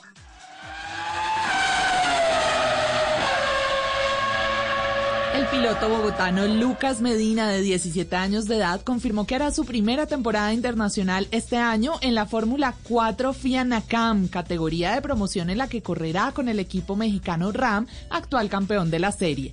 Esto le contó Lucas Medina a Autos y Motos de Blue Radio pues estaremos comenzando la temporada de Fórmula 4 NACAM FIA eh, para el año 2021 en el mes de marzo en la pista de Fórmula 1 en Austin, Texas. Eh, pues el circuito muy conocido de como Circuito de las Américas. Eh, el campeonato constará de siete válidas en las cuales se correrán dos carreras por cada válida. Y, nada, pues estamos, eh, vamos a ir unos días antes para entrenar en el circuito y pues prepararnos para nuestro debut y pues claro, estaremos peleando cada carrera y buscar el título de la general. El torneo visitará las pistas de Austin, Houston, Monterrey, Mérida, Querétaro, Puebla y cerrará en el DF como parte de la programación del Gran Premio de México de Fórmula 1. La Alianza FCA participó de manera virtual en el CES 2021 para mostrar la tecnología más novedosa de la compañía mediante una serie de detallados tours interactivos de producto. Más virtual que nunca, guiados por un embajador virtual de la marca, los visitantes fueron sorprendidos por los alcances tecnológicos. Luis Torres, director general de FCA Colombia, le contó a Blue Radio. Me gustaría destacar que FCA trabajó estrechamente con Google para utilizar su tecnología de streaming en la nube y proporcionar así un modelo en realidad aumentada del Jeep Wrangler 4x4 a los teléfonos de todos los espectadores. Y por medio de un código QR, los asistentes del CES pudieron acceder a esta experiencia única, cambiando los colores del carro, incluso llevándolo virtualmente, por ejemplo, a la entrada de sus casas. Esta experiencia de realidad aumentada con el Jeep Wrangler también estará disponible a través de Google Search. Una las cinco réplicas que existen del carro protagonista de la famosa serie ochentera El Auto Fantástico y que perteneció al protagonista David Hasselhoff ha sido puesto en subasta. La casa de subastas Life Auctioners de Estados Unidos confirmó que en una primera puja recibió ofertas hasta de un millón de dólares que luego desaparecieron. En una segunda opción, las ofertas han llegado a 500 mil dólares. El mismo David Hasselhoff aseguró que entregará personalmente el carro al comprador si su oferta alcanza efectivamente el medio millón de dólares. El carro del auto fantástico Knight Rider estaba basado en un Pontiac Firebird Trans AM. Durante la serie se usaron 19 modelos para las cuatro temporadas que se hicieron y 14 fueron destruidos y después de las grabaciones.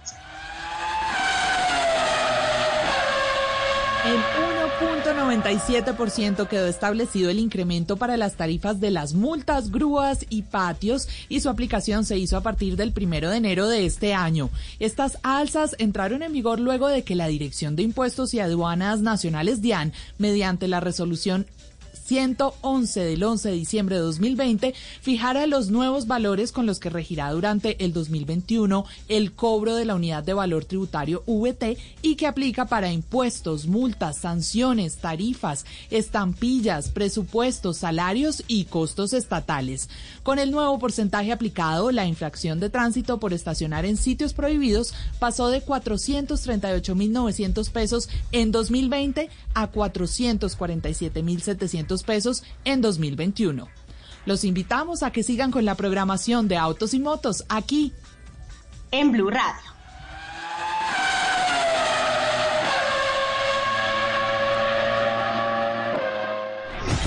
Estás escuchando Autos y Motos por Blue Radio, la nueva alternativa. 12 del día, 40 minutos. No sé capitán Fernando Jaramillo, eh, extraoficialmente, yo no recuerdo a alguien que se haya ganado 14 veces el mismo evento. Estoy hablando de Monsieur Dakar. De Monsieur Dakar, exactamente, de Stefan Peter Stefan Peter Hansel, que finalmente ayer volvió a levantar los brazos por decimocuarta vez en la historia del Dakar. ¿eh? Si no estoy mal, campeón. Es un maestro ese hombre. Es increíble. Si no estoy mal, campeón en África, campeón en Sudamérica y campeón en el Medio Oriente. Correcto, el único. El único que ha sido campeón en, los tres de continentes, pues por decirlo de esa manera. y, y, realmente eh, es, eh, como dice Lupi, es un maestro porque eh, es tradicional, él no le gusta eh, estar pendiente de ganar las etapas, sino él está pendiente de ganar el rally. Y, y es parte de su estrategia eh, no abrir la ruta, especialmente cuando vienen zonas abiertas de dunas, en donde las motos ya han pasado, pero dejan unos rastros muy débiles y, generalmente no cogen exactamente el mismo brillito, el, el, misma, la misma huella, sino que abren huellas diferentes los autos. Entonces, él no le gusta eso porque ahí se pierde mucho tiempo y la navegación es más difícil. Y lo demostró en la estrategia, él solamente se ganó una etapa, eh, a la tilla ganó cuatro etapas, pero, pero demostró que esa es la estrategia válida y, y cómo con velocidad porque la etapa que él se ganó le sacó 17 minutos al segundo. Eh, demostró que es un, maestro, un maestro. Por eso su, su Messier Dakar, que es el señor Dakar, le, viene divinamente bien. Eh, él en coches, pues eh, él ganó y en segundo lugar quedó Nacer Aratilla en, en, un Toyota. Stefan Peter Hansel estaba en el equipo de X-Ride con un Mini y nacer en un Toyota, del, del Toyota Gazoo Racing Team, y en tercer lugar quedó Carlos Sainz, también en un Mini. Eh, realmente impresionante, y lo que tú dices, sino 14 veces eh, es una consolidación impresionante, y, te cuento que tiene la misma edad mía, tiene 59 años igual que Carlos Sainz. Es, es realmente fantástico lo que hizo Stefan Peter Hansel y cómo nos deleitó este Dakar, eh, como pues a todos los que lo seguimos, que tuvo 12 etapas, un total de 400, de, perdón, de eh, 4.500 kilómetros, eh, de las cuales dos etapas fueron maratón. explico para los oyentes que no entienden qué es la etapa maratón. Es una etapa en donde no hay equipos de asistencia, no llevan los mecánicos, sino que los mismos pilotos y copilotos tienen que hacer sus reparaciones en todas las categorías, motos, cuatrimotos, etcétera. Todos ellos tienen que hacer la hubo dos etapas en donde ellos tuvieron que auto ayudarse además de correr, que es bien complejo. Sí, así es, Richard. Es, es impresionante. Eh, como también es impresionante que Argentina haya ganado en motos, ¿eh? Se la, se la, se la llevó en, en, en esta oportunidad. Los suramericanos estuvieron pero impresionante, tres de las categorías fueron de suramericanos. Y comencemos con esa primera, motos. Kevin Benavides, eh, que corrió en una Honda, el equipo Monster Energy Honda, eh, fue el primero y, y, le sacó cuatro minutos, casi cinco, cuatro minutos cincuenta y seis segundos a su compañero de equipo Monster Energy Honda o en otra Honda al americano Ricky Brabeck, quien fue el campeón del año pasado y en tercer lugar estuvo eh, Sam Sunderland, eh, el británico del equipo Red Bull eh, de la KTM Factory Team. algo interesante porque ya el año pasado Honda había roto esa hegemonía de cerca de 15 Dakares en línea que había ganado KTM y Honda se metió esta vez con primero y segundo. Y eso que el tercero, que era otro de los suramericanos, Cornejo, el chileno, eh, le tocó retirarse, igual que Toby Price, porque bueno, ahora hablamos un poco de los retiros porque fue impresionante la cantidad de retiros, pero buenísimo en esa, en esa categoría de motos tuvimos eh, a un argentino ganando el Dakar por primera vez, un argentino gana en la categoría de motos y nos, nos, nos emocionó muchísimo. La verdad me emocionó, me emocionaron dos imágenes, uno cuando pasa la meta y llega el otro argentino, eh, que, que, finalmente sale de su moto corriendo y, y, se baja y lo abraza a los dos solos en el desierto.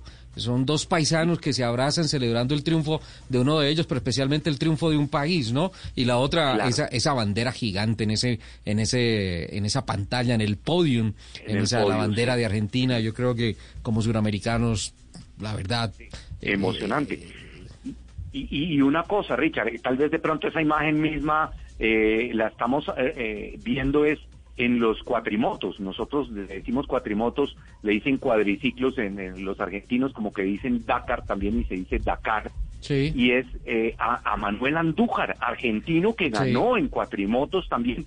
Y fue que se abrazó con el chileno Giovanni Enrique y eh, con Pablo Copetti, que quedó, Giovanni Enrique quedó el segundo lugar en cuatrimotos y en cuatrimotos en el tercer lugar también estuvo un argentino, eh, Pablo Copetti, o sea, Argentina, Chile y Argentina, primero, segundo y tercero, eh, algo fantástico realmente que, que, nos da uno, unos alientos y unos estímulos para que en Sudamérica se siga con esta categoría eh, del Dakar, con el Rally Raid, porque, porque realmente ha sido una campaña fantástica. Y, el otro que estuvo eh, también eh, en, el podio suramericano es Francisco López, conocido como el Chaleco López, Chaleco, que ganó, ganó en el chileno que ganó en la categoría de side by side, que son los UTVs, que se conoce como Utility Terrain Vehicle, para que el, el, público, los oyentes que no conocen mucho, nos entiendan, son como unos que son como boogies, en, y ganó en un Canam. Oye, pero, un pero un buggy, pero lo que caminan esos buggies, capitán. No, es impresionante. la, la relación peso-potencia de esos carros creo que es insuperable. Imagínate que estándar No, eso es como 20 a 1, porque además eso, es, pura, eso es hecho de tubitos y ya, y tienen un motor y un torque que no lo, no lo tiene ningún carro, o sea, esa vaina no se entierra en ningún lado. Capitán, stock, en la categoría stock, un Canam, un Maverick eh, X3 RS, por ejemplo, ah, que es turbo, tiene 192 caballos, eh, pesa 680 kilos y hace de 0 a 100 en 3.8 segundos. No, es absurdo, es absurdo. Qué, barbaridad, capitán. No estuve, no estuve muy pendiente de los camiones hasta que vi la imagen del Pato Silva que se vuelca y por detrás aparece un camión que por poco le pasa por encima al carro del argentino. Eh, ¿De camiones qué nos puede contar? De camiones te cuento, eh, esta vez no estuvo el Pato Silva, pero sí estuvo eh, un suramericano que me encanta, que es Nacho Casale, que ya ganó el Dakar en, en cuatrimotos. Y él, él, estaba corriendo, Nacho Casale, eh, que es chileno, en un Tatra, de, del Tatra Boogie Racing Team, y eh, lo hizo magnífico. tuvo muchos inconvenientes, pero quedó en, el top ten, quedó en noveno lugar. Y el, Yo quiero hacer el Dakar en camión. sí, sí, sobre todo para cambiar una llanta, Lupi. la, llanta Ay, no me importa, me encantaría, se imagina, se imaginan yo allá en el desierto, no. así en un camión, no, ay, me fascina.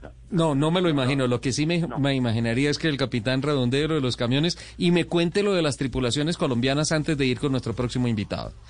Claro que sí. Mira, el, el, podio fue primero, segundo y tercero para los Kamaz. Kamaz Master de Red Bull, ganó Dimitri Sotnikov, eh, Shivalov fue el segundo lugar y Martev el tercer lugar. Kamaz, eh, toda Rusia estuvo en el podio primero, segundo y tercero. Ellos llevan mucho tiempo ganando y, no fue esta la excepción. Con respecto a los colombianos, eh, triste y lamentable, pues que digamos el primero que no pudo participar fue porque salió positivo para COVID allá en Arabia, en Jeddah, eh, nuestro amigo Jordano Pacheco. Qué rabieta. John Trejos, lamentablemente, en la primera etapa tuvo un accidente y no pudo continuar. Nico eh, Robledo también tuvo un accidente, se dañó un hombro y, estuvo solamente hasta la segunda etapa, no pudo continuar.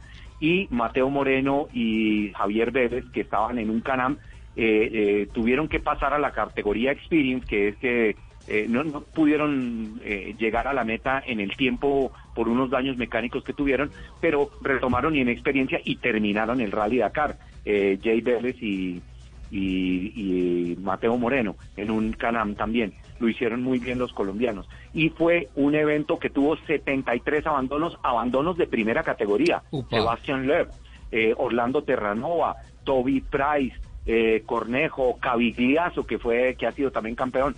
Entonces, realmente ha sido un Dakar muy duro, muy difícil y muy emocionante, obviamente. Y lamentablemente eh, se registró el día de ayer la muerte de un motociclista que estuvo luchando por su vida a lo largo de cinco días, que estuvo en, en coma, en estado de coma, sí, lamentablemente, pero pues bueno, eh, se sabe... en el vuelo yendo de, Arabia ya hacia Francia y, y, lamentablemente no lo logró, muy triste, 52 años, eh, eh, un aficionado no tan profesional, pero sí con, con una historia eh, pues triste, porque ese es el Dakar es así. Pues, capitán, muchas gracias por el informe y desde, o sea, ayer vino la bandera a cuadros y hoy es el primer día de entrenamiento para el Dakar 2022. Correcto, así es, ya, ya entrenando inmediatamente. Ese es el Rally Ride. Doña Lupi. Y, sí, sí, capitán, ¿qué me ibas a decir? Señor. No, yo, yo quería decir que ahora que estábamos oyendo a los buses de, de hablar de, de, de las tecnologías nuevas y, renovables, que me parece fantástico, que además eh, los híbridos han recuperado y los eléctricos han recuperado protagonismo. El futuro del Dakar y Ana María Laverde, que nos ha estado haciendo unos comentarios buenísimos eh, sobre el futuro, va a ser hacia esas tecnologías renovables. Te cuento que estaba corriendo Cyril Depré en, en un vehículo eléctrico y eh, terminó el Dakar, lo hizo muy bien y ya está anunciado que para el 2026 eh, ya van a estar eh, las categorías ya definidas con eso y en el 2030 se espera que todas las categorías tengan, tengan energías renovables, ya sea hidrógeno o energía eléctrica. Qué bueno, qué interesante. Ahí está una de las grandes riquezas del deporte. Lupi, tenemos un nuevo invitado. Sí, señor. Eh, usted, ustedes saben que, que, que, yo siempre he dicho que en las, en las, en las competencias hay dos partes. Uno que es el piloto, que es muy importante, pero otra parte también que es vital es su equipo, el que está allá tras bambalinas, eh, midiendo tiempos, diciéndoles cómo va la carrera, siguiendo eh, todo, toda una, una, eh, eh, una, se me olvidó la palabra, Soler, ayúdame. una que, Lupi. Una. Siguiendo el desarrollo técnico, el desarrollo del piloto, comunicaciones, eh, parámetros, telemetría, todo, hay que seguir de todo, Lupi, en el deporte a motor. Se me olvidó la palabra, ¿puedes creerlo? Asistencia bueno, técnica. me encontré, no, eh, ahorita cuando me acuerdo les digo, me encontré con un, eh, con un personaje colombiano que es ingeniero mecatrónico y que está trabajando como Race Data Engineer eh, en Moto 3. Eh, ¿La palabra que estabas buscando es un- telemetría? Sí, señor, lo que hace es todo el tiempo la telemetría y toda la cosa, pero entonces dejemos que sea eh, él quien nos cuente. Eh, Will, por aquí está. Hola, bienvenido a Sí, otros hola, momentos de. Blue Radio. Hola, muchísimas gracias por la invitación, Lupi. ¿Cómo están todos? Un saludo para todos. Bueno, cuéntanos, cuéntanos primero, eh, ¿por qué te picó el bicho de irte para España, donde estás, no? Y, y empezar a trabajar en Moto 3. Bueno, pues yo creo que yo empecé como muchísimos moteros de aquí de Colombia con una pasión, apasionado por las dos, por las dos ruedas, por las motos. Eh, me encantaban y empecé por aquí a correr. Fui piloto aquí en el Campeonato Nacional de Colombia, en, en el GP Colombia, en X-Bikes. Y dije, no, pues yo quiero vivir de esto, quiero enfocar mi carrera como ingeniero en esto y tomé la decisión para irme allá a estudiar. Y pues con suerte y, y mucho sacrificio, pues logré entrar allá a trabajar en este medio de la alta competición de las motocicletas. Perdón, Wilmar, por Lupi estar pensando en la palabra telemetría se le olvidó presentar su nombre completo. Estamos hablando de Sí, Wilmar, perdón. Wilmar Sanín, ¿no es cierto? Sí, señor, Wilmar Sanín. Sí, perdón, yo, o sea, yo lo presenté así como si estuviera presentando Sí, hola al Will. parcero. Hola Will, qué pena. Hola, Will. ¿Qué tal? No, no, Wilmar Sanín. Wilmar, viajas, Will. viajas a España y tomas la decisión, te vas para Europa. Eso es así de fácil. Yo creo que eso es muy complicado y mucho más No, llegar a los niveles en donde usted está corriendo. Sí, sí, es más complicado por los temas de que si tú ya tienes una vida establecida acá y decides hacer eso, pues ya te complica más la cosa. Pero pues si tú tienes realmente una pasión y, y es algo que a ti te hace feliz, yo creo que eh, tú puedes superar cualquier obstáculo y pues es lo que con el paso del tiempo he hecho yo. Eh, aquí yo estaba trabajando aquí, bueno, trabajé aquí en la industria como ingeniero como cinco años, fui profesor de alguna universidad aquí también en Bogotá, y pero decidí dedicarme a mi pasión, a mi pasión y afortunadamente me dio bien. Wilmar, Ahora, cuéntanos exactamente tú qué haces allá en Moto 3 en, con, tu, con tu equipo. Yo actualmente estoy trabajando con el equipo del Team Laglis, que es un equipo, digamos, de bastante renombre en Europa. Es un equipo muy bueno.